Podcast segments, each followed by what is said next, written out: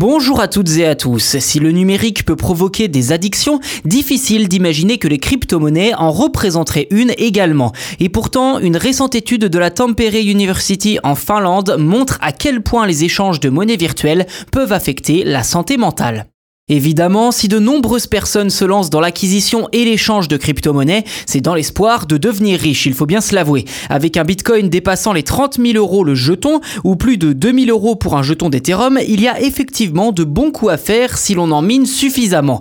Pour ceux qui ne sauraient pas ou ne seraient pas équipés pour le minage, reste la solution du trading de crypto-monnaies, un peu comme la spéculation en bourse finalement. Seulement, leur cours plus qu'imprévisible pourrait vous rendre à la fois dépendant mais aussi dépendant dans leur étude, les chercheurs de l'université de Tampere en Finlande ont suivi plusieurs jeunes américains qui se sont lancés dans le crypto trading au début du boom des crypto-monnaies. C'est le cas de la californienne Johanna Garzili qui, en 2017, décide de se lancer.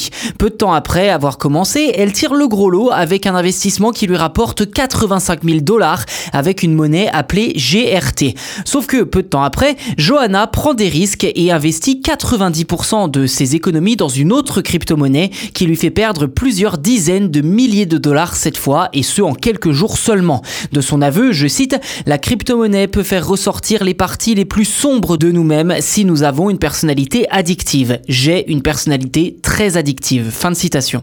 En effet, les pics et les chutes de prix procurent un niveau d'excitation difficilement contrôlable. Par ailleurs, la nature hautement instable des crypto-monnaies peut réduire les profits à zéro en très peu de temps. Également, plusieurs thérapeutes américains constatent un afflux de personnes cherchant de l'aide pour guérir de la dépendance aux crypto-monnaies. Selon cette étude finlandaise, les crypto-monnaies présentent des caractéristiques qui les rendent plus sujettes à la dépendance que les paris sportifs, les jeux d'argent ou les placements financiers traditionnels chez les personnes vulnérables. Les monnaies virtuelles peuvent en effet fait être échangé 24 heures sur 24, contrairement aux actions, et les gens n'ont pas besoin de se rendre dans un casino pour jouer avec des gros guillemets. Même si d'autres recherches sont en cours, des études similaires tentent également à confirmer l'existence d'un lien étroit entre le trading de crypto-monnaies et la dépendance. Les chercheurs finlandais ont d'ailleurs constaté que les personnes suivies présentent également un niveau plus élevé de détresse psychologique et de solitude par rapport aux traders traditionnels.